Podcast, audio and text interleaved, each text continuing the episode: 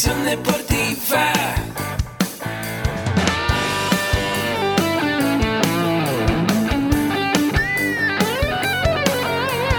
Yo soy Ahmed.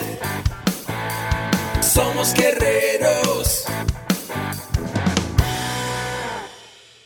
Hola, bienvenido a la Asociación Mexicana de Educación Deportiva. Soy el doctor David Lezama, presidente de AMED, y es para mí un gusto darte la bienvenida a estos podcasts.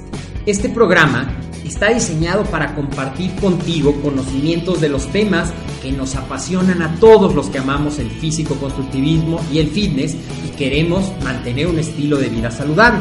Hablaremos entonces de entrenamiento, de nutrición, de suplementación, de farmacología y de un tema que cada vez toma más importancia, el marketing deportivo digital.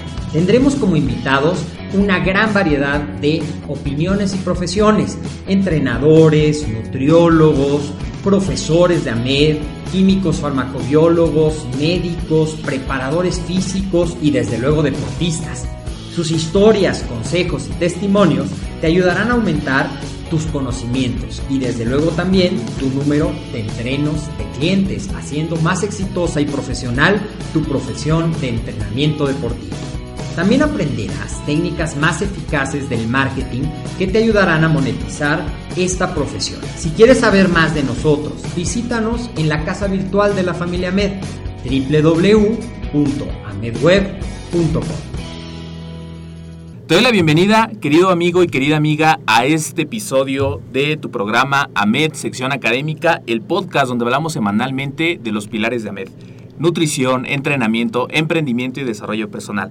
Yo soy tu amigo César Pérez y recuerda, AMED con un clic, el programa de capacitación educación continua a través donde tú vas a aprender cursos y diplomados de los cuatro pilares que tenemos, como ya te lo comentaba, nutrición, entrenamiento, emprendimiento y desarrollo personal. Y antes de continuar, queridos amigos, quiero mencionar a Norma Larcón, que nos ha seguido en el podcast y nos ha dejado su me gusta en iBooks. Gracias por seguirnos y además a todos ustedes por dejar su maravillosa valoración en iTunes y su me gusta en iBooks. Y ahora sí, para entrar de lleno al tema, primero quiero presentar a nuestra invitada, una invitada especial. Es la primera vez que nos acompaña aquí en el programa. Ella es eh, Gabriela. GAPS para los amigos. Así es. Y quiero compartirles un poquito de GAPS, que es profesora de educación física especialista en el nivel preescolar y también en la natación. Además, empresaria, ya que cuenta con su propia empresa en iniciación de desarrollo humano a través de la, actividad física. Además, es especialista en buceo deportivo y también ha dado clases en, en universidades impartiendo materias de actividades acuáticas. Así también da clases de, de, acondicionamiento físico en poblaciones especiales. Y el día de hoy, GAPS nos va a platicar de los seis tips pedagógicos para el entrenamiento de la natación en niños. Hola Gaps, ¿cómo estás? Hola, muy bien, César, ¿y tú? Muy bien, contento de que estés aquí con nosotros compartiendo. Yo también, muy contenta. Muchas gracias por estar aquí. Y pues platícanos de este tema, Gaps, a ver por qué este tema es importante para todos nuestros escuchas. ¿Por qué sería, eh, si, si nomás nos pudieras compartir el tema como manera eh, de contexto de esta cuestión de la natación, eh, conocer un poquito más allá para entrar de lleno a los puntos? ¿Qué nos puedes compartir, Gaps? Bueno, mira, principalmente Considero que la pedagogía es un pilar muy importante para los inicios en la actividad física, de ahí hacia el deporte uh -huh. y de ahí a tú como entrenador. ¿no? Sí. O sea, creo que la mayoría de los que nos gusta esta parte del, del, deporte o del entrenamiento y que nos dedicamos a ello, tenemos como base eh, la actividad física propia, o sea, en la propia experiencia. Oye, Gabs, y me gustaría mucho también, antes de pasar a los puntos, que nos compartieras un poquito más de ti. Conocer cómo es tu iniciación en las actividades, eh, a la actividad física, en la actividad deportiva. ¿Cómo es que te enamoras de todo este proceso? ¿Qué, estudiaste? Porque yo te, yo te presenté al inicio de, del episodio, pero nos gustaría saber un poquito más de ti, quién eres, y ahorita que nos platiques de lleno al tema. Ok, bueno. Yo inicié más o menos a los cuatro años en gimnasia olímpica uh -huh. y después por azares del destino y prescripción médica eh, me enviaron a natación porque, bueno, yo tenía ahí una cuestión de asma. Sí. Entonces el pediatra le dijo a mi madre, ¿sabes qué? La natación lo que va a hacer es que va a fortalecer los alveolos, los pulmones y creo que es una actividad muy completa que le va a fortalecer todo lo que es la cuestión de vías respiratorias. Ok. Voy y entonces yo estaba entrenando gimnasia y natación hasta que de repente en la acuática donde yo estaba me detectaron como talento deportivo y me invitan a participar al, al pre-equipo representativo. Wow. Y de ahí dicen, bueno, esta creo que sí tiene algunos elementos y me jalan hacia lo que es eh, ya el equipo. Sí. Entonces, eh, ¿Eso fue después de los cuatro años? eso fue lo- ah, después de los cuatro años. Yo realmente mi carrera deportiva la empecé a los seis, A o los sea, seis. en el área de natación, la gimnasia la, la dejé. Bueno, me hicieron dejarla, ¿no? Ahí los papás como que prefirieron perfilarse por la natación. Me gustaba mucho. ¿Recuerdas la primera vez que te metiste en una alberca? O esos, a lo mejor no, no como tal el, el día, pero de niña, ¿cómo era? No, bueno, yo no salía del agua, por ahí era un renacuajo. Y yo tomé como mucho amor al agua por parte de mi papá. Eh. Mi papá era de los que nos llevaba a la playa, al mar y yo, sí, eso sí lo recuerdo, muy pequeña me tomaba con una sola mano, los dos pies, venía la ola y me aventaba, ¿no? Ah, Así como que entonces sálvase quien pueda. ¿Sí? Y de ahí yo recuerdo que fue como yo aprendí a, a flotar, a respirar en el medio acuático, no, no tanto porque llevara yo una clase este, de iniciación. Ya claro, lo, lo empiezas a especializar y demás, pero yo recuerdo que Así yo aprendí. Por, por mi papá y aparte, pues sin miedo, ¿no? Siempre he sido titanera en esa, en esa cuestión. Entonces, por ahí.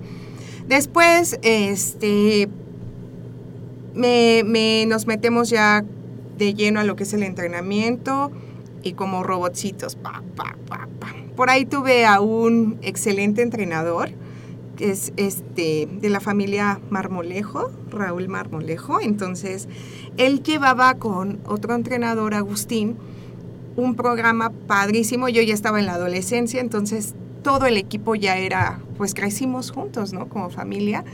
Entonces, entre que nos ponían y nos quitaban Sí. entrenadores, llegan ellos con toda una ideología padrísima que era mucha actividad física a través del juego. Entonces era el acondicionamiento fuera de la alberca eh, con voleibol, basquetbol, carrera y demás. Y al- en la alberca yo recuerdo que los viernes era maravilloso, ¿no? Todos ya queríamos llegar a entrenar los viernes porque nos quitaban todos los carriles, la alberca semiolímpica era para todos nosotros, Sí. apagaban las luces del deportivo y prendían las de la alberca. Y a jugar waterpolo, ¿no? Entonces imagínate, era... Ya, en tu mente el viernes. Sí, era el viernes, viernes, ¿no? Hasta chonguitos poníamos. Sí. Entonces, fue una etapa muy bonita. Después ellos salen y es como la decepción, se desbarata el equipo porque ya nadie quería estar ahí sin ellos. Y ya sabes, es una edad muy complicada. Los cambios eh, fisiológicos nos pegan También. mucho y no había quien nos dirigiera esa parte eh, psicológica. Entonces, pues Gabriela se rebeló y dijo, yo más natación, no. Entonces dejé el equipo, mi mamá rogaba y decía, no, por favor. Y después yo ya entré a la vocacional, me metí a lo que fue Tochito Bandera, Ujú. este, hice ahí algunas actividades, sin embargo, pues siempre la natación me hacía falta. Y entré a una alberca que ya no era como equipo tal, pero yo mi categoría ya era máster. Ya a partir de los 19 años este, ya te cuentan como máster. Y para no hacerte el cuento más largo, eh, empecé yo a compartir con un equipo, pero aprendí a nadar en aguas abiertas. Entonces después me especialicé y sin ser ya el entrenamiento tan rígido, ya era más flexible y era como por más gusto, pues me fui a varios maratones y el último que hice fue hace dos años y crucé 10 kilómetros este, de Cancún a Isla Mujeres. Perfecto. Entonces, este, ¿Cuál pudieras compartirnos que ha sido el reto más, más, más importante? Yo creo que ya me lo compartiste, pero no de fondo. Pero ¿cuál fue el reto más importante de Gaps durante toda su, su vida como atleta, en- en- ya nos compartías un poquito de decía, pero si nos pudieras llevar a vivir ese momento, cómo fue, qué pasó, cómo, cómo- qué pasó en tu mente y el volverte a replantear la idea de seguir con esta disciplina que tanto te encanta. Mm, Pues yo creo que fue el momento en el que decidí entrenarme yo sola. Yo, yo entrenaba en la ESEF, en la Escuela Superior de Educación Física, y a mí me gustaba mucho la parte del mar por lo del buceo. O sea, yo, yo ahí aprendí esa especialidad. ¿Ok? Eh, y yo ahí dejé un poquito la natación. Yo por una beca que, que te daba antes la escuela, era una plaza de ayudantía, nos me invitan a dar clase a los mismos compañeros. Entonces ahí fue cuando yo ya pude sentar como los conocimientos, eh, ya ahora sí que pedagógicos y didácticos y los experimentales, de, o sea, la vivencia propia, y llevé al equipo y tuvimos mucho, mucho éxito. Pero yo ahí fue cuando dije, ay, buceo natación, ¿no? Como que yo no sabía cómo combinarlos. Sí. Porque el buceo es meramente recreativo, es relajante, es, es una Claro. emoción, ¿no? Entonces cuando tomo la decisión de entrenarme sola para irme a los 10 kilómetros, yo creo que ahí fue parte crucial porque ya fue la parte en decir, quiero hacerlo, o sea, por mí ya no era tanto por una medalla o el, o el primer lugar, sino más bien era como la parte de hacer valer mis conocimientos, de disfrutar eh, ese, ese pasaje, o sea, la competencia era conmigo, pero no nada Sí. más física, sino ya era como la cuestión de edificar todo De estirarte. Sí, de sí, sí. Probarte de, De- lo que estás hecha. Exactamente, o sea, ya era como todo, todo el ser, ¿no? Sí. Por ahí tuve la oportunidad de apoyar a alguien, este que él no, no nadaba absolutamente nada de aguas abiertas, ni crawl de tanto tiempo. Entonces, este, pues fue, fue creo, una, una parte bonita. La persona que entrené tenía en ese entonces 63 años. Logró cruzar los 10 kilómetros y él me decía, es que no voy a poder. Entonces, esa parte de verlo llegar, yo llegué antes, él llega después, fue, fue muy reconfortante y fue cuando dije, ah, pues creo que sí soy buena, ¿no? Ok. Muy Creo bien. que ese fue. Entonces, en el transcurso se nos nubló, llovió, este, Sí. subió la marea. Había sido la, la distancia más grande que yo había recorrido. Y de ahí fue cuando dije, oye, después de esto quiero hacer un triatlón. No sé cuándo, pero lo, lo quiero hacer. Y por ahí con Nora Toledano me quiero pegar un poquito para hacer lo del Claro. Canal de la Mancha. En algún momento, no sé cuándo, pero sí es algo que, que marcó la capacidad que yo tengo de, de poder hacer las cosas, de lograrlas, y otra de decir, hoy sí, sí Sí quiero se más. puede. sí Sí, se yo puede". creo que la creencia, ¿no? La creencia Sí. que se generó esos 10 kilómetros fueron como esa, ese punto de partida para poder decir, bueno, si ya cumplí esta meta, puedo cumplir otra meta y puedo seguir con las que me vaya replanteando, ¿no? Así es. Muy bien, y esa parte que tú dices que es súper importante, siempre tener una guía, siempre tener, eh, en este caso tu preparación fue, eh, fue de, de tu parte, o sea, tú obviamente tú te preparaste para esa, para esa, este, para esos 10 kilómetros, y ahora que lo dices, ¿no? Ahora me quiero acercar con, con alguien que ya lo ha logrado, yo creo que esa es una parte muy importante que siempre lo hemos platicado aquí en AMED, que es acercarse con un mentor, acercarse con alguna persona que ya está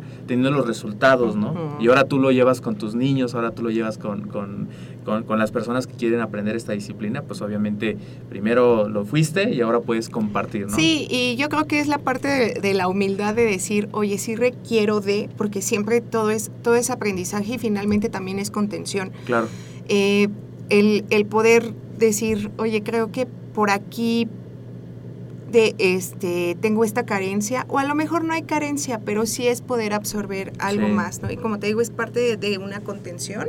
Y siempre es ir aprendiendo, aprendiendo para ir dejando, pues desde el que está hasta arriba hasta abajo, huellita y que ellos sigan subiendo, porque en algún momento no vamos a estar otros. Así Y es. que se quede como esa, esa herencia, ¿no? Sí, yo creo que esa trascendencia, ¿no? De lo que uno siempre está buscando, poder aportarle valor a la, a la vida de las personas. Así Yo creo que vas por muy buen camino. Y, po- y en esa tónica, en esa, en esa este, hilación del tema que estamos tratando, a mí me gustaría mucho saber que nos pudieras compartir qué es lo que más disfrutas de lo que hoy día haces. ¿Qué es lo que te hace levantarte las mañanas? ¿Qué es lo que hace que tus ojos brillen? ¿Qué es eso que a ti te da el impulso de que Gab siga adelante? Híjole, pues yo te podría decir que todo, ¿no? Muchas cosas. Yo eh, tuve un, pues ya sabes, ¿no? Un hoyo muy oscuro y muy profundo. Entonces, hoy la verdad es que agradezco estar viva. Y lo que me hace levantarme muy contenta y muy feliz es a la hora en que yo me paro en medio del patio, salen los niños y lo primero que hacen es correr a darme un abrazo. Eso es como lo trascendental en mi vida porque es algo, o sea, ese abrazo me dice estoy dejando yo algo en ellos y el hecho de que ellos disfruten la clase, la vivan con alegría, gritan, corran, me, me hace muy feliz, ¿no? De ahí también yo he aprendido, o sea, los alumnos me han enseñado mucho. Tengo nueve años ya en el nivel como tal. Entonces, este, hoy fue la primer clase en el patio ya en forma con los 40 chamacones que tenemos por Sí. hora en el patio, 40. desde niños menores de 3 años hasta menos de, de 6, o sea, de 3 a 5 es como la edad preescolar. Y ya el yo verme, el, el que no se te desbalaguen, el poder captar la atención, el que ellos ya propongan cosas. Ahorita, por ejemplo, los de tercero y segundo eh, ya conocen mi forma de trabajo, entonces ya ellos hasta me piden, ¿no? Les digo que son mis hits números uno, el ratón quiso volar, ay, sí, ¿no? Sí. Entonces, este, ellos ya piden las canciones, proponen, juegan y ya nos conocemos. Entonces, la dinámica está muy padre porque podemos avanzar. Con ellos, ay, no, bueno, pobrecitos de mis niños, ¿no? Eh, yo soy muy extrema, te digo, muy titanera. Entonces, con ellos de repente les pongo ciertas vigas, este, los hago volar de ciertas nivel de escalones, este, corren, hacen gimnasia acrobática. Entonces, este, sí, ya esa parte de ir haciendo cada vez más cosas, ellos ya me van pidiendo más, ¿eh? Hay veces que me sobrepasan, que digo, no, yo ya no me puedo arriesgar tanto porque, de hecho, las maestras me dicen, después de tu clase tomo pasiflora porque no, contigo tenemos el alma en un hilo. Entonces es, es esa parte en la que llegan los niños, reconocen, pero también es la parte en que yo reconozco que ellos finalmente estudié para ellos. Claro, sí, esa es una prueba de la pasión de disfrutar lo que haces que ahí se ve reflejado. Sí, no, me encanta, me encanta. Muy bien. Me gustaría también eh, hacerte unas preguntas muy breves para conocer también, eh, más que conocer esta parte que nos vas a compartir más adelante de los seis tips, que es el tema del día de hoy, conocer también cómo funciona tu mentalidad como deportista, tu mentalidad como emprendedora. Y son preguntas muy sencillas. Una pregunta que te quiero hacer, Gabs, es, ¿cuál es el hábito que te define a ti? El hábito que me define a mí, híjole, soy muy perfeccionista, César. Muy perfeccionista en la cuestión de que si vamos a hacer las cosas, vamos a hacerlas bien. ¿no? Esa es, es hacer, no en la exageración, ya no caigo en eso, pero sí, sí, so- en algún momento fui muy aprensiva. Eh, pero ahora considero que la parte de, de la perfección es saber delegar, sí, saber este elegir los talentos de las personas que te puede, en las que tú te puedes apoyar, eh, retomar también ideas, porque a veces ya luego nos cuadramos mucho. Entonces la perfección yo ya la veo de otra manera, ¿no? La parte de darle a cada quien este su especialidad Sí. y poder enriquecernos, ¿sí? Ahora, ahora en vez de que yo haga todo, este, para que no haya ningún este, nivel de error, ahora ya voy delegando. Entonces, Ah, esa, esa parte de, de ser perfeccionista, Y cuidar los detalles, lo cuidar así, los ¿no? detalles, exactamente, pero ya es como, tú eres especialista en esto, César, apóyame, tú eres esto, especialista en esto, apóyame, pero yo finalmente voy teniendo como el, que el, el control pero voy, voy, este, te digo, detectando los, los talentos de cada uno y yo me apoyo en eso. A Ah. eso ya me refiero como la, la parte de la perfección y es, es un hábito que tengo. Claro, un hábito y este y una gran llamémoslo una gran ventaja, ¿no? que tienes y que has desarrollado con los años, dar clases y darte cuenta que por ahí no va, que ya hay que hacerlo de esta manera, que obviamente uno no puede abarcar todo, aunque quisiera abarcar todo no se no puede. se puede. pero obviamente con personas eh, calificadas y con personas también con esa actitud de servicio, poderse apoyar. ¿Estamos de Sí, acuerdo? Sí. Muy bien. Otra pregunta que te quiero hacer Dime. para conocer tu mentalidad es, ¿cuáles son las técnicas que puntualmente GAPS utiliza para eh, sus labores diarias, ya eh, entrando de lleno a dar tus clases? ¿Qué es eso que tú haces que te ha dado resultados? Bueno, desde el inicio, por ejemplo, ahorita, ¿no? El inicio de, de clases con los niños, pongo límites y reglas. Sí, el, el hecho de algunas consignas, ¿no? Que los niños este, pueden manejar, que son didácticas. Por ejemplo, para yo cambiar de actividad es atención y ellos contestan sí señor, ¿no? O Bambi y ellos contestan es un venado. Sabemos que las reglas este, es correr en el, en el espacio del patio, lo que está plano, arriba no de las banquetas. Entonces, eh, normalmente desde el principio pongo yo, te digo, límites y reglas para que después la, la clase vaya este, solita. Yo les digo a las maestras, vamos a trabajar de septiembre a diciembre fuerte, que es como la parte de enseñarles a tomar turnos, esperar, eh, controlar la ansiedad de tomar el material, eh, para que de enero que regresamos de vacaciones a julio, junio que termina el ciclo escolar, los niños trabajan solos. Ya es como, ya saben dónde va el material, en qué momento lo tomamos, eh, en qué momento ellos requieren guardar silencio para escuchar las indicaciones que vamos a dar. Y de ahí, este, la verdad es que la clase ya se va solita, ¿no? Ahorita, por ejemplo, los de tercero son niños que tengo desde primer año. Entonces salen al patio Sí. y ya conocen la dinámica, ya saben en, en qué lugar nos vamos a parar. El, a lo mejor es como muy sistemático, pero ahorita es así. Ya, ya en abril, mayo, junio, ellos ya empiezan a jugar este triadas en, en básquetbol, juegan golfito. Entonces, sí, a veces es muy sistemático, pero es, es ir enseñándoles eh, Esos fundamentos. esos hábitos de... esas pautas. Así es, entonces de guardar su espacio, de respetar a los demás y ya después solitos se van.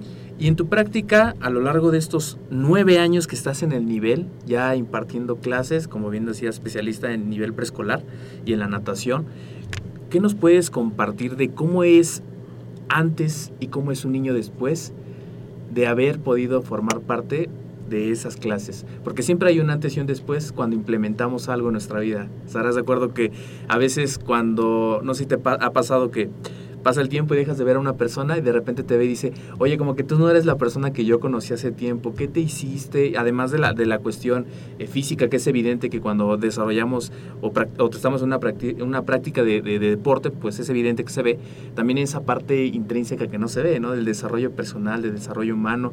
¿Qué, qué cambios has visto en tus niños que han tenido a lo largo de este tiempo que, que están, que, que practican esta, ese deporte? Híjole, pues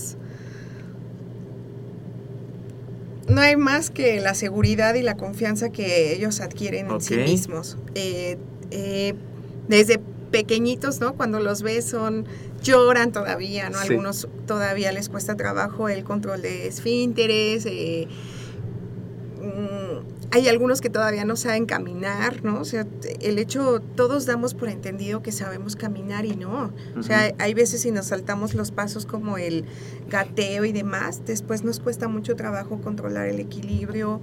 eh, aparte de la seguridad y confianza, van adquiriendo tono muscular. Sí. ¿sí? Nosotros impartimos clases de educación física cinco veces a la semana en el jardín de niños. sí. Entonces, el, el cuerpo, o sea, la forma del cuerpo ya tiene un cuerpo atlético, ¿sí? Entonces, este, el que ellos se, se, dese- se desarrollan, se desenvuelven, y eso en la parte preescolar, cuando he tenido yo chicos en universidades que entran específicamente y me dicen, sabes que yo no sé nadar, y después ahora, hoy ya los llego a ver como maestros, entrenadores, ellos mismos nadadores.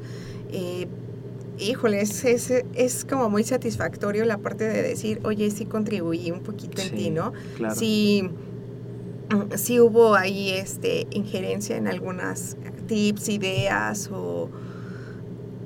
Yo creo que es fundamental esa parte, ¿no? Que veo insegur este, inseguri- seguridad y confianza en ellos. Eso creo que es lo, lo Claro. primordial. Sí, porque como tal estas dos cuestiones, seguridad y confianza, llevadas en, en cualquiera de la vida, pues obviamente es un plus que vamos a poder nosotros desenvolvernos, como tú bien decías, no solamente en el deporte, sino también en la parte profesional, como con estos chicos de, de universidad.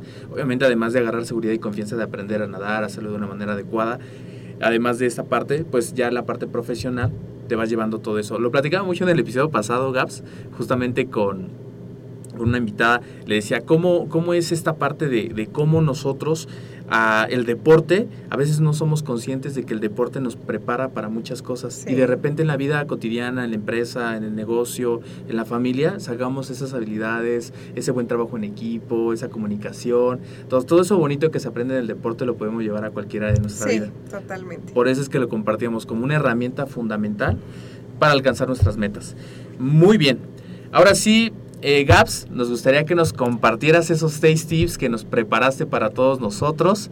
Y si puedes compartirnos el primero. Muy bien, es el primero es respetar la naturaleza del movimiento. Nosotros, eh, por ende, movemos el cuerpo naturalmente. ¿sí? Entonces, es. la parte de respetar eso, en los niños sobre todo, por ahí les decimos las fases sensibles, ¿sí? el que ellos experimenten, el que jueguen, el, el no arraigarles todavía la parte de la técnica, es, es fundamental. ¿Por qué? Porque ellos empiezan a sentirse libres, empiezan a experimentar, tocar, mover y eso les, les va creando seguridad y confianza. ¿sí? El, el hecho de que así no lo agarres o lánzalo así, no. O sea, vamos a respetar la, la naturaleza del movimiento del niño. Primero es eh, entra al agua y experimenta como quieras experimentar, ok. ¿sí? Claro, sí hay, ahorita estamos hablando ya de la parte del entrenamiento de la natación, o sea, Sí. aquí vamos que ya tienen una experiencia previa en cuanto a la respiración y demás. Sin embargo, eh, bueno, eso va más, más adelante, vamos por pasos, si no me voy a saltar por ahí unos cuantos puntos. Entonces, el punto número uno, respetar la La naturaleza del naturaleza del movimiento, y hacer que experimenten Experimenten. el agua. Ok. Así es. El punto número dos. El punto número dos es adecuación al movimiento. Aquí ya viene la parte de ir este, perfeccionando, o sea, sistematizando esa parte de la movilidad. Sí. Sin embargo, ser todavía un poco flexible a la parte de cómo ellos van experimentando, por ejemplo, las, las, los momentos de las brazadas, el agarre, el descanso. Y yo aquí invito mucho a los chicos, en este caso a los universitarios, que presten mucha atención al juego. ¿Sí?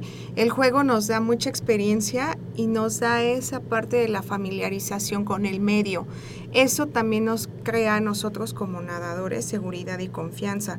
Sabemos en qué momento vamos a poder este, implementar fuerza, en qué momento vamos a relajarnos, en qué momento y cómo podemos controlar el aire, si tenemos la cara adentro, si tenemos la cara afuera, eh, la colocación hasta del material didáctico, las tablas, este, cómo usarlas. A veces somos muy técnicos, muy técnicos, muy técnicos y sabemos que la tabla se agarra de una manera, de la otra, se pone el pull boy y ¿por qué no experimentar el pull boy en la cabeza o no, eh, Sí. arriba del cuerpo? Sí, claro. a lo mejor este hasta con una botella, no sé. O sea, esa es la parte de la adecuación al movimiento. De ahí parte ya lo que es, eh, entramos como a la parte emocional, que es donde el chico domina el miedo. Ellos proponen, ellos experimentan, ellos ya no tienen miedo a llegar y lanzarse de, una manera al agua. Nosotros todavía es como, si te vas a lanzar, lánzate de, de clavado y ve experimentando para que tú vayas puliendo. No, vamos a dejarlos primero que ellos este, experimenten y después ya vamos sistematizando la movilidad. Ok. De lo que ellos van experimentando, les vamos haciendo conscientes los, los agarres y el movimiento ya más técnico. Ok, entonces aquí lo que podemos ver y entender, eh, espero que, que esté correcto, es que en este punto 2 de la adecuación del movimiento, uno como entrenadores hay que prestar mucha atención al juego. Eso va a permitir a que yo como nadador, en este caso este, soy universitario, estoy aprendiendo a nadar, domine ese miedo y me pueda sentir con más seguridad, con más confianza para entrar al agua. Sí, o- y no tanto como universitario, más bien te hago la referencia de que yo invito a mis alumnos universitarios a que tomen esta parte de la pedagogía como ya algo muy de ellos para que en el momento en que entren con bebés, niños, adolescentes, adultos que quieran ya entrenarse en la natación, porque hasta eso, la natación es eh, un deporte tan noble Sí. que a la edad que tú quieras aprender a nadar, el medio Lo te lo permite. Claro. Entonces es la parte esa de, de que ellos prueben ciertos ejercicios que se familiaricen con el agua. Muy bien. El punto 3. El punto 3 habla sobre la personalización. Em, todos somos seres totalmente diferentes y creo Sí. que eso nos queda totalmente claro. Eh, un error, y es algo que todavía vivimos mucho, es que todos entrenamos de la misma manera y no todos tenemos las mismas habilidades. En la natación hay diferentes pruebas eh, eh, de distancia corta, distancia larga, que le llamamos curso, de cuatro estilos de natación, ¿no? Crawl, dorso, pecho, mariposa, hay combinado. Entonces, no todos somos aptos para lo mismo. También tenemos que ver la, la manera en cómo, cómo está nuestro cuerpo, en qué se desenvuelve mejor. Por eso es la parte de, de- de dejar libre el cuerpo. ¿Para Ah, qué? Para que nosotros veamos Mediante la observación. Claro, qué para qué habilidad. Hay algunos que son pechistas, pero no les pongas este mariposa Sí. o crawl, ¿no? Algunos son dorsistas y párale de contar. Entonces, y no es malo. O sea, a lo mejor sí van a entrenar los otros eh, estilos, sin embargo, se van a ir especializando en uno. Entonces, tú como entrenador sí requieres tomar este referencia de cuáles son sus habilidades, sus aptitudes y bueno, ahí viene toda la que es la morfología, ¿no? La biomecánica, eh, todo, todo lo demás. Pero aquí en la cuestión de personalización me voy un poquito más a la, a la cuestión de un ser integral, ver al individuo en la cuestión biológica, psicológica, eh, social, afectiva y motriz. Entonces, ver, ver tú como entrenadora, tú entrenado como un ser integral, todo lo que requiere para lograr llevarlo al, al- al éxito de- del objetivo, ¿no? A veces el estado de ánimo, la madurez que tiene, porque no todos, o sea, tenemos características similares, pero no todos crecemos al mismo tiempo, todo nuestro contexto, eh, Sí, el todo nivel influye. de, claro, el, el nivel de ejercitación que tenemos, eh, la estimulación que tuvimos desde pequeños, entonces verlos y, y adecuarlos a lo que realmente ellos requieren. Entonces sí, ese punto de personalización es muy complicado, se dice súper fácil, pero a la hora de, si tienes 40 alumnos, pues son 40 planes, son 40 Sí, sesiones, es sí. muy complicado. Sin embargo, creo que si empezamos con poquito, hacer cambios este, muy sencillos, sí podríamos lograrlo. Yo creo que este punto, como tú bien decías, y de ahí también yo me sostengo en tu idea porque realmente yo estoy completamente de acuerdo. La personalización, tendemos a entrenar a personas de la misma forma cuando, como tú lo comentaste, y espero que no sea algo este, repetitivo, pero es muy importante y muy enfático, pues esto que nos decías, estas cinco áreas, ¿no? Y, y áreas que van, dentro de cada área se van dividiendo en más áreas, Ujú. ¿no? Por eso nuestro papel como entrenador, poder también prepararnos desde ese... eh, desde esa parte interdisciplinaria, vaya, de que tengamos conocimiento de todas las áreas, ¿no? Por ejemplo, hay personas que no, pues yo me este, especialicé en esta parte y listo, ¿no? También saber de esta parte psicológica, también saber de esta parte motriz, saber de esta parte... O sea, e- es una gran responsabilidad que requiere que el entrenador también se forme en otras áreas, Claro, ¿vale? Pues muy bien, Vamos- vamos ya para el punto 4, ¿verdad? Sí. ¿Cuál es ese punto, Gaps? Bueno, ese es entrena por medio del juego. Ok, Ay, estamos muy casados como entrenadores y a lo mejor habla la, la maestra de educación física, ¿no? que es como la parte eh, recreativa, lúdica, eh, didáctica. Sin embargo, creo que el entrenamiento para niños eh, sí tiene que, que ser a partir del juego. El juego no, no nada más es como para irte a distraer o divertirte. Si nosotros enfocamos el juego de una manera este pues sí eh, de estructuralmente con un objetivo Sí. nos podría este apoyar muchísimo de hecho con los materiales didácticos podríamos apoyarnos aún más y hacemos que el niño tenga bueno una espontaneidad dentro del medio eh, se sienta alegre y que tenga placer por ir a entrenar. Llega un momento en que mm, somos robots más que personas dentro de los entrenamientos y somos máquinas, fum, fum, toques, toques, toques, vueltas, vueltas, este, entradas, salidas, ¿no? Eh, y eso llega, y te lo digo como experiencia propia, que al principio te platicaba, llega un momento en que dices, esto ya no nos gusta. Y es cuando dices, Bye. adiós. Sí.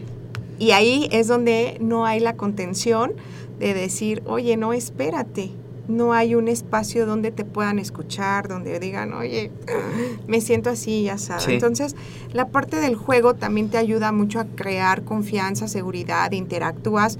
La natación es un deporte individual que, aunque estés rodeado de gente en la alberca y en el carril haya 20, 30 personas, tú estás nadando solo. ¿Sí? Entonces llega un momento en que es aburrido, es tedioso, vas pensando en mil cosas, vas contando mil borregos, a veces hasta se te van las vueltas porque ya nada más vas como máquina, pam, pam, pam.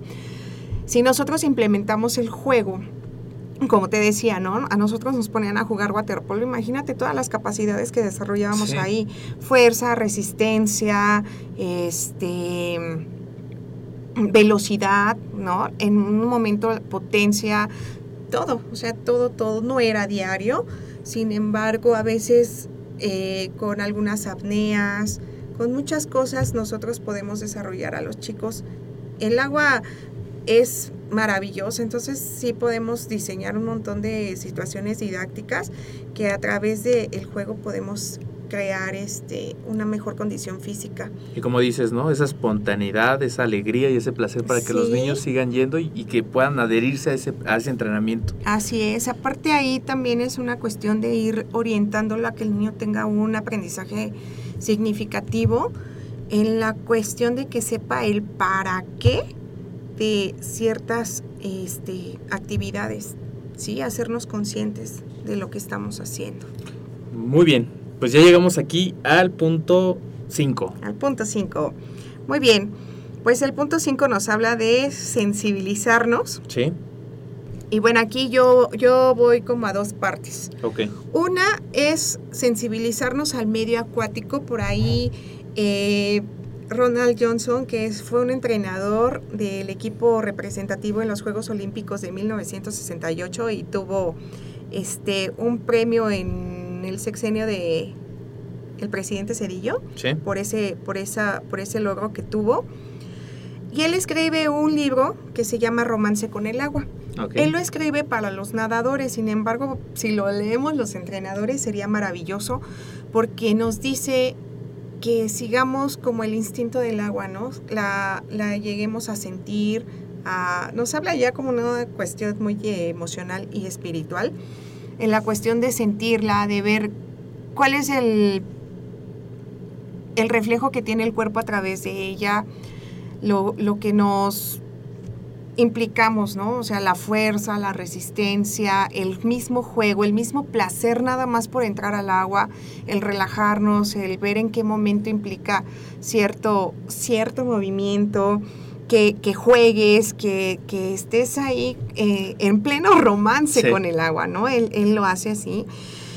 Y de ahí es como la parte de, en el momento en que tú vas sintiendo el agua, tú puedes ir también trascendiendo en tu entrenamiento, ¿sí? Claro. Nada, no, es lo que te digo, no nada más es ser robot por robot, sino que sepas en qué movimiento te va a desarrollar cierto músculo, qué movimiento va a hacer que avances más, este, que sientas el cuerpo, cómo te estiras, que a lo mejor entre más te estires, menos brazadas, menos cansancio, más rendimiento, menos tiempo. Ir siendo Sí. conscientes de, de la parte del cuerpo. Del cuerpo, exactamente, la manera en- de tu respiración. A veces yo, yo recuerdo que era a la hora de que entraba a nadar, dejaba de respirar y ponía el cuerpo tieso porque la creencia era que entre menos veces salieras a nadar, a respirar, perdón, hacías menos tiempo.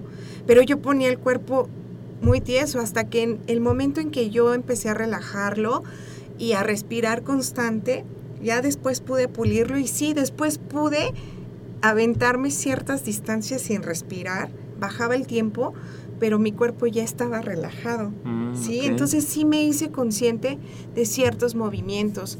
Eh, yo nada más respiraba de un lado, del derecho era el más hábil, porque también la creencia era que así perdías menos tiempo. Hasta que yo entré a la ESEF y vi la parte de la cuestión de ambos hemisferios, el Sí. desarrollo y demás, aprendí a respirar de los dos lados.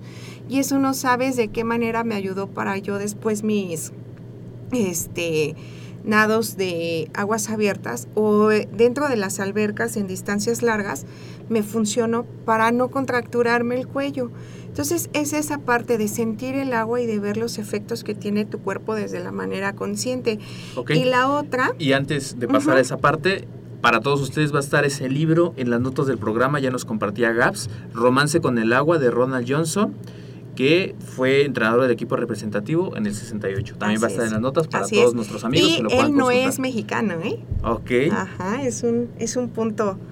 Él sí se llevó el galardón mayor que tienen los entrenadores extranjeros por la labor que hacen en el país. Ok, excelente. Muy bien. ¿Cuál es esa segunda parte de Bueno, la experiencias? otra es la parte de la construcción, de, de involucrar las emociones, ¿sí? Desde la parte de la conciencia, del sentir y de sensibilizar desde la parte sensorial, desde la parte sensoperceptiva, que finalmente sí te lleva a una cuestión física. Pero si nosotros practicamos en todo, ¿eh? Desde la parte consciente, o sea, hacemos consciente nuestro cuerpo, somos muy ignorantes en esa parte, César. No, no sabemos escuchar el cuerpo. Exactamente. Entonces, sí. si nosotros este, programamos a los chicos, les enseñamos el efecto que tiene el cuerpo, híjole, yo creo que seríamos mega extra normales.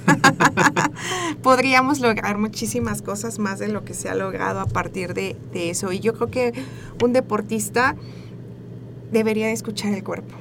Sí, desde sí, la parte de acuerdo. de todo, ¿no? Desde si te gusta, si no te gusta, si te sientes cómodo con ese ejercicio, con ese aditamento, con el mismo entrenador, de poder expresarlo, Sí. de, de si las distancias no son buenas y en la parte de, de poder, te decía yo, experimentar, de decir, oye, yo pude probar esto y me funcionó. Sí. También nosotros como entrenadores, como docentes, aprendemos mucho de la práctica de los chicos y ahora me baso yo en la parte de, de la teoría constructivista, donde permites la libertad del, del alumno, no nada más es este de aquí para allá, sino es una retroalimentación y creo que a bien. partir de eso se van haciendo cosas más grandes, porque Claro. es como, finalmente las personas somos el mismo laboratorio, entonces de ahí podemos sacar un montón de información que, que es muy funcional para los demás. Ok, ese punto va a estar, este, que esos puntos también van a estar en las notas del programa, detallados para también todas las personas que nos escuchan, que los puedan tener presentes, porque realmente nos llevaríamos todo un episodio Ah, hablando sí, de claro. cada punto, pero yo creo que vamos muy bien hasta ahorita. Vamos para el último tip, ya vamos con el sexto. ¿Cuál es ese GAPS? Bueno, ese empodera a tu atleta. Sí, Y la idea de un programa que se hizo en España a nivel deportivo, desde la iniciación deportiva, decían por ahí que cada niño es un campeón en potencia. Simple y sencillamente hay que saberlo orientar, pero desde la parte de todos los puntos que yo te, te he dicho, ¿no? Desde la parte consciente, desde la parte de la libertad del niño, son niños sí. son niños. Entonces, si nosotros los dejamos disfrutar, experimentar y, y mover el cuerpo a voluntad, creo que son muy aptos para poder después adaptarse a las nuevas técnicas que existen. Y al momento que la natación, por ejemplo, ha cambiado algunos puntos en la abrazada, por ejemplo, de pecho, ¿no? Eh, en los clavados cada vez, por ejemplo, se van haciendo un poco más este, complejos. Entonces, esa parte de tú permitir el cuerpo experimentar y ser libre, te va a permitir que el niño se adapte o el atleta, finalmente ya llegamos a que sea un atleta, pueda adaptarse a todos esos cambios técnicos. ¿Por qué? Porque el cuerpo es flexible y la conciencia también lo es. Entonces, este, bueno, aquí lo manejaban como que cada, cada héroe deportivo requiere un, grado de, autoestima, ¿no? ¿Y eso quién se lo va a dar? Pues obviamente, bueno, la familia, ¿no? El núcleo familiar, pero el que está con ellos, el acompañante que es el, entrenador, el coach, en este caso tal vez hasta pues docentes, ¿no? Porque el docente no nada más es el que enseña, sino el que también tiene muchos elementos para poder hacer más dinámico, más atractivo y, y, atraer a las personas, ¿no? Porque a lo mejor podrá ser el mejor entregando resultados, pero si tienes 20 y solo llevas a uno, Sí, ahí se ve completamente. sí, entonces es como la permanencia también. Y bueno, aquí es el trabajo del desarrollo personal. Claro. El, poder estar con los niños tomándolos como un, centro, ¿no? Donde se desarrolla el ser y lo que te decía yo hace rato, poderles permitir la expresión, eh, de promoverles la resiliencia, de decir, si ahorita te caes, no importa, de ve descansa mañana, ¿no? Yo recuerdo que a nosotros era como, pues, aquí sigues, ¿no? Y, vuelta y vuelta y te quejas y doble vuelta más, ¿no? Entonces, sí ser una parte ahí, lo que te decía, sensibles en la cuestión de los niños. Los tiempos ahora son también más difíciles, ¿no? las cuestiones de los núcleos familiares. Eh, estamos, están sufriendo algunos cambios. Hay veces que los niños su mente está en otro lado y nosotros queremos que esté ahí. Entonces, si nosotros abrimos esa parte de escucharlos, de, que ellos se expresen, también tú como entrenador llegas a ser el psicólogo, el papá, la mamá, ¿sí? El, amigo. Y si tú vas creando esa confianza, tú podrías llevarlos a, ahora sí que valga la redundancia, pero es a ganar, ¿no? Claro. a mí me gustó mucho que esta, como abres este punto, es todo niño es un campeón en potencia. Nuestra tarea como entrenadores es eh, pulir esas habilidades eh, y siempre ver lo mejor de las personas, porque todos, como tú bien decías, somos distintos, todos tenemos nuestras cualidades, ciertas peculiaridades, tenemos áreas de oportunidad, pero todo se puede mejorar y esto va a llevar tiempo, va a llevar pues toda una disciplina.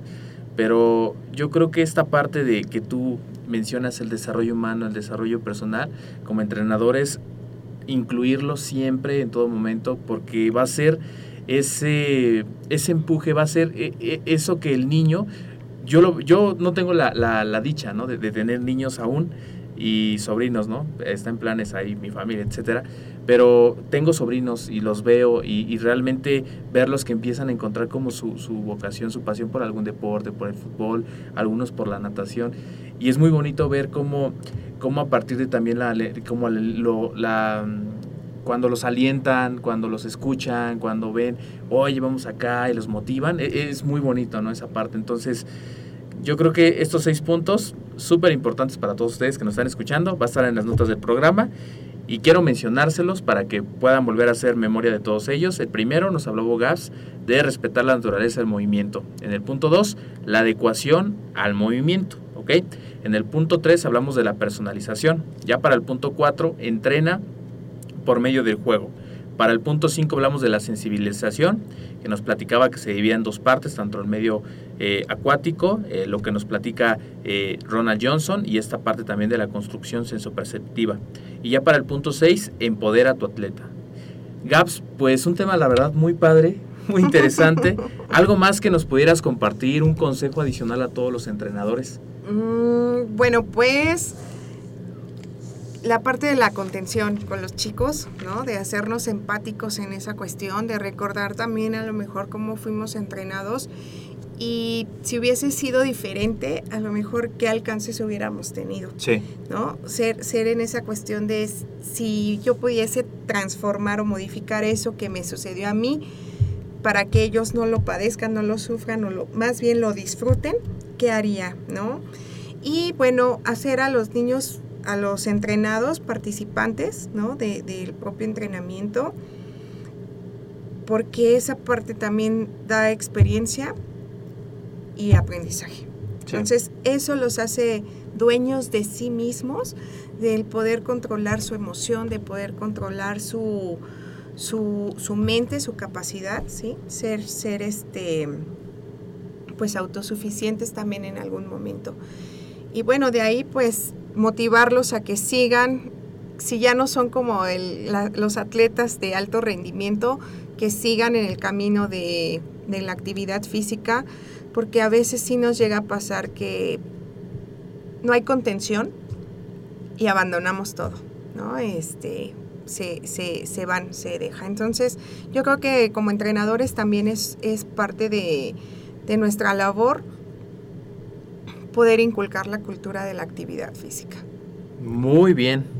Pues estamos aquí, amigos, con Gaps, profesora de natación, especialista en buceo. Nos está compartiendo los seis tips. Y esto todo va a en las notas del programa junto con el libro que nos compartía Gaps. Ya nos compartió un consejo muy poderoso, muy padre que yo me llevo. Muchas gracias. Y para terminar, Gaps, también me gustaría saber mucho cómo es la forma más fácil de contactarte. ¿Cuáles son tus medios de contacto? ¿El WhatsApp ¿Ok? o el correo electrónico? Ambos. Ambos, perfecto. Eh, Facebook, pero por inbox. Es como Ujú. el- la parte. donde te pueden contactar, que su Facebook ya me lo había compartido antes de iniciar el programa, Gabriela Miranda Bolaños, y su correo electrónico que también va a estar en las notas del programa, Gabriela Mesef, M-E-S-E-F, que también va a estar en las notas del programa, arroba yahoo.com.mx. ¿Vale? Pues muchísimas gracias, No, Gabs. gracias a ti, César. Gracias por compartir el espacio. Gracias a todos ustedes por quedarse hasta el final en este episodio. Recuerden dejarnos su maravillosa valoración en iTunes, su me gusta en iBooks, dejar un comentario a través del correo asesor3 Recuerda que mi nombre es César Pérez. Me va a dar muchísimo gusto que me dejes tus comentarios positivos de este episodio y también el tema que quieres proponer. Si quieres un tema que se proponga de natación, un tema más puntual de los seis tips que hablamos, con todo gusto aquí te compartimos la información. Y esto sería todo. Yo soy Ahmed. Saludos.